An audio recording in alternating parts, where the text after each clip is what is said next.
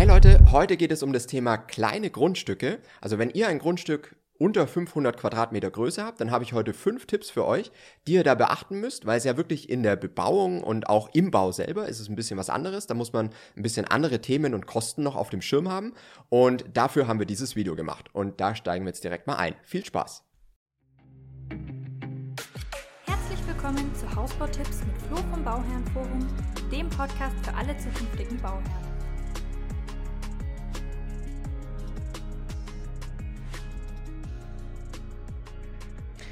Hallo und herzlich willkommen zu unseren Hausbautipps mit Flo vom Bauernforum. Hallo. Ich bin Sophia und wir teilen mal wieder unser Fachwissen als Bausachverständige mit euch. Heute haben wir fünf und einen? Zusatztipp. Ja, ein super Ein Zusatztipp. super so Mhm. Zusatztipp ähm, für den Bau mit kleinen Grundstücken, weil es ist ja wirklich das Problem, die Grundstücke werden immer kleiner und seltener und ähm, viele Leute wollen sich trotzdem ausleben, Ja, sage ich mal. Und deswegen haben wir heute fünf Tipps für euch. Ja, erstmal vielleicht, was ist überhaupt ein kleines Grundstück? Also alles, was unter 500 Quadratmeter ist, würde ich jetzt mal aus der Praxis heraus eher als ein kleines Grundstück bezeichnen. Ähm, und es ist ja wirklich so, es, die Grundstücke werden kleiner, die werden kleiner aufgeteilt, dann gibt es eben mehr äh, Doppelhausbebauung und so weiter. Und das ist natürlich auch während der Bauphase oder dann auch, wie man in dem Haus wohnt, natürlich ein Unterschied zu größeren Grundstücken. Und ähm, dafür habe ich jetzt mal fünf Tipps und wie gesagt einen super Tipp am Ende. Ähm, und wir steigen direkt mal ein, oder? Ja. Also, erster Tipp ist, im Vorfeld klären, wo Baustoffe, Erdaushub etc. gelagert werden können. Weil in jedem Werkvertrag steht, dass ihr dafür verantwortlich seid, dass ihr Platz schaffen müsst, um eben Lagerflächen auf dem Grundstück zu schaffen. Da muss, äh, ja, Baumaterial, Dachziegel werden da auf Paletten hingestellt. Ähm, wie gesagt, der Erdaushub muss irgendwo gelagert werden. Übrigens auch bei einer Bodenplatte. Ne, Das ist genauso das Thema, dass das irgendwo gelagert werden muss. Da spielt ja kein, keine Rolle, ob der Berg so hoch ist oder so. Ne? Ganz genau, ja. Ähm, aber es muss irgendwo gemacht werden. Und das ist natürlich wieder eine Herausforderung, gerade auf kleineren Grundstücken, weil die Flächen dafür natürlich einfach nicht so vorhanden sind wie auf größeren. Das heißt, klärt da wirklich im Vorfeld ab, ob ihr vielleicht beim Nachbargrundstück was mitnutzen dürft, wenn der noch nicht angefangen hat zu bauen, ähm, oder ob es auf eurem Grundstück irgendwo funktionieren würde, oder ob ihr wirklich dann die Erde auch schon abtransportieren müsstet, weil sie eben nicht gelagert werden kann. Und das sind Kosten, die ihr dann wieder einrechnen müsst für euch. Also denkt da frühzeitig drüber nach und ähm, guckt wirklich, wie ist die Situation vor Ort, wo kann man das machen. Schon mal ein wichtiger Punkt. Ein sehr wichtiger Punkt. So, pass auf. Dann der zweite Punkt ist Carport statt Garage. Mhm. Warum? Weil die Garage halt immer, kommt natürlich darauf an, wie man die Garage macht, aber sie nimmt natürlich einfach erstmal als Gesamtgebilde mehr Platz weg. Der Carport wirkt halt immer ein bisschen offener und gerade bei einem kleinen Grundstück kann es halt schon einen Unterschied machen, dass das Gesamtkonstrukt ein bisschen offener und, und ähm, auch heller wirkt. Weil klar, Mhm. die Garage nimmt halt einfach als kompletter Block Ja. irgendwo erstmal natürlich was weg und sieht halt auch aus wie eine komplette Mauer, sozusagen. Mhm. Ne? Ja, ist auch so, Ähm, ja, klar. Und da muss, aber man muss natürlich immer gucken, wie verbinde ich das mit dem Haus, wie will ich das überhaupt insgesamt machen. Ähm, aber gerade bei kleinen Grundstücken macht es immer Sinn, eigentlich weniger Fläche versuchen zu überbauen, weil es einfach dadurch dann wieder ein bisschen großzügiger wirkt. Mhm. So, dann der dritte Punkt, der ist auch nochmal super wichtig und der geht auch in die Planung, nämlich wirklich ein bisschen mehr in der Planung an Fenster und Sichtachsen nachdenken. Ein kleines Grundstück bedeutet ja auch, dass die Grundstücke drumrum meistens auch ein bisschen kleiner sind und alles ein bisschen verdichteter gemacht ist. Das ist ja genau der Grund dafür. Ne? Das es soll ja mehr gebaut werden und dafür eben ähm, kleinere Grundstücke. Das heißt, die Nachbarbebauung ist aber halt auch enger. Das heißt, man sitzt sich natürlich auch ein bisschen näher ähm, aufeinander sozusagen. Mhm, ja. Und dadurch wird es natürlich wichtiger, wo plane ich wie Fenster? Kann mir da ein Nachbar reinschauen? Will ich das überhaupt oder wie ist das? Also das sollte man wirklich in der Planung schon beachten. Da hilft es natürlich, wenn man gerade mit einem Archi einem Architekten dran ist beispielsweise. Ähm, der kann da wirklich helfen und dafür auch noch Tipps geben. Ähm, eine Thematik wäre hier zum Beispiel Dachfenster ein bisschen stärker zu nutzen. Ähm, gerade eben bei einem ausgebauten äh, Dachgeschoss, was ja bei kleineren Häusern auch wieder sinnvoll ist, ähm, dass man darüber mehr macht, weil da ist es halt ein bisschen schwieriger natürlich reinzugucken sozusagen. Ähm, Aber das ist auf jeden Fall was. Ich will hier keine konkreten Tipps mitgeben, sondern einfach nur, dass ihr in der Planung dran denkt, dass das Thema Fenster und Sichtachsen gerade bei einer sehr engen Bebauung nochmal wichtiger ist, als wenn das Grundstück nicht einsehbar ist. Genau. So, der vierte Punkt ist, tut euch mit den Nachbarn zusammen für die Erdarbeiten. Weil bei einem kleinen Grundstück natürlich erstmal ein ja, weniger interessanter Auftrag zum Beispiel jetzt für eine Erdbaufirma seid. Wenn ihr jetzt aber wieder mit einem Nachbarn zusammen dann eine größere Grundfläche an Erdaushub und sowas habt, dann ist es natürlich wieder spannender für ja. die Firma. Und die müssen ja auch nur den Bagger einmal antransportieren und können dann auf zwei Grundstücken gleichzeitig das machen. Und da auf kleinen Grundstücken ja sowieso meistens Doppelhäuser gebaut werden, ist es natürlich schon spannend, das dann insgesamt zu machen.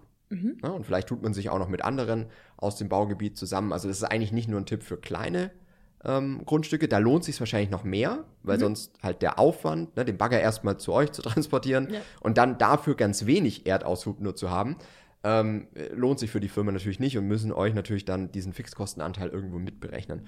Ähm, das heißt, wenn man sich da zusammentut, kann man sicherlich ein bisschen was sparen.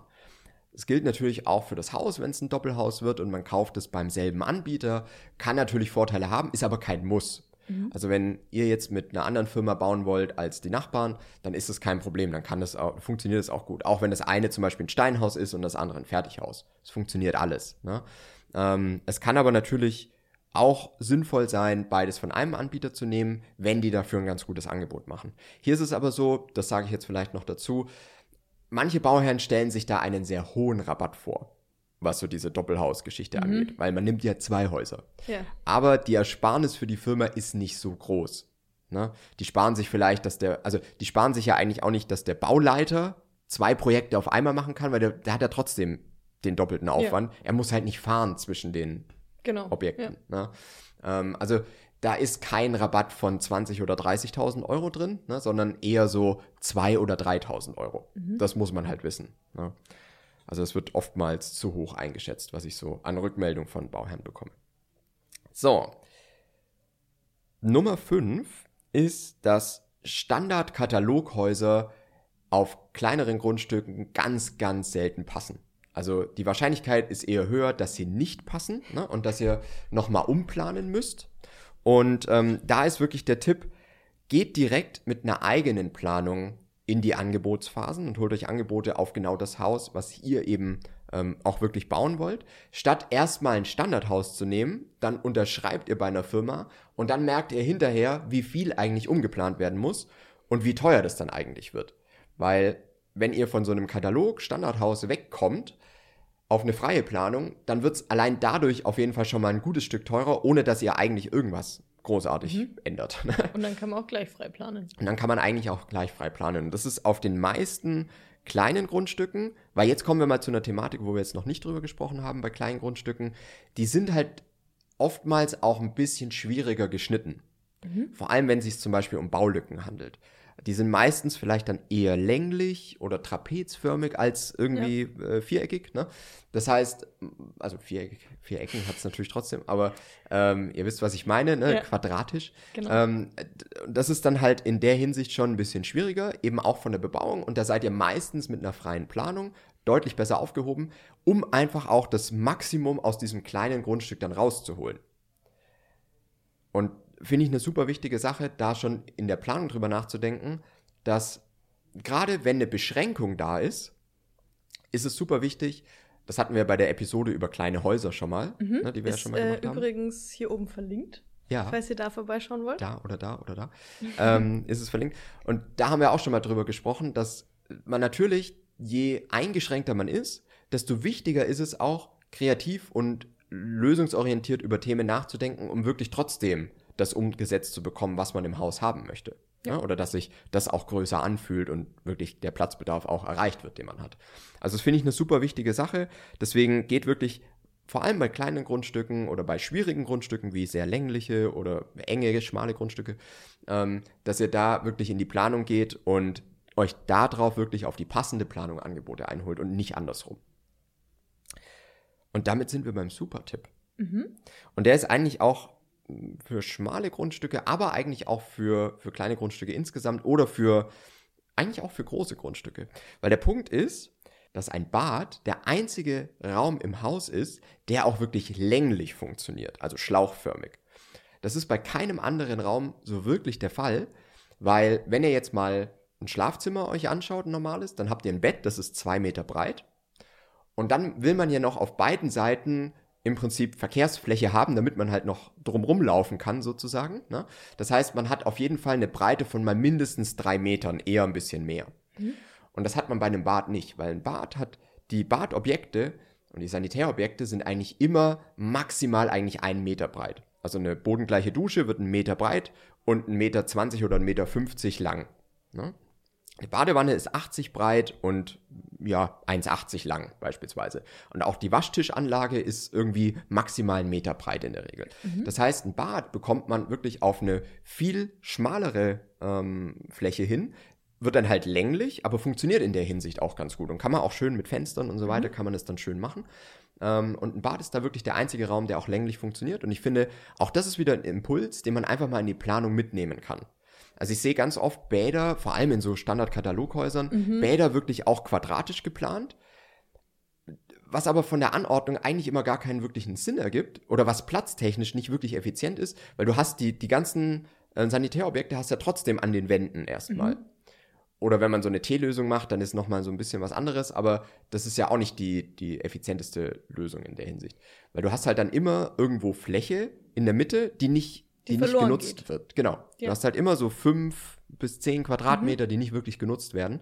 Ähm, und weil du stellst ja in die Mitte auch keinen Schrank. Natürlich oder nicht. eine Badkommode oder keine Ahnung. Natürlich ne? nicht, ne? Und deswegen, ähm, also ein Bad sollte man mal wirklich drüber nachdenken, eher länglich zu planen, weil es als Raum wirklich gut funktioniert und sich dann vielleicht auch noch mal ein bisschen anders in den Grundriss integrieren ja, lässt. glaube ich auch. Gerade im Obergeschoss. Die Gerade im sehen, Obergeschoss, die ja. Obergeschosse sehen oft sehr ähnlich aus in ja. vielen Häusern. Und ich glaube, wenn man da ein bisschen anders rangeht, ein bisschen neu denkt, ja. kann man da viel coole Sachen machen. Ja. Und ich habe das halt auch in der, in der Planung mal von der Amelie gesehen, dass halt das mhm. Bad wirklich eher länglich gemacht würde. Ja, vielleicht. Und da kam mir das so, hä, das ist irgendwie der einzige Raum, der so, länglich der wirklich geht. länglich funktioniert. Ja, die äh, Folge kann ich euch auch gerne noch verlinken. Jo. Ja, das waren jetzt mal ähm, fünf Tipps, wenn ihr ein kleines Grundstück habt, wie gesagt, so unter 500 Quadratmetern, da muss man wirklich an so ein paar extra Punkte denken.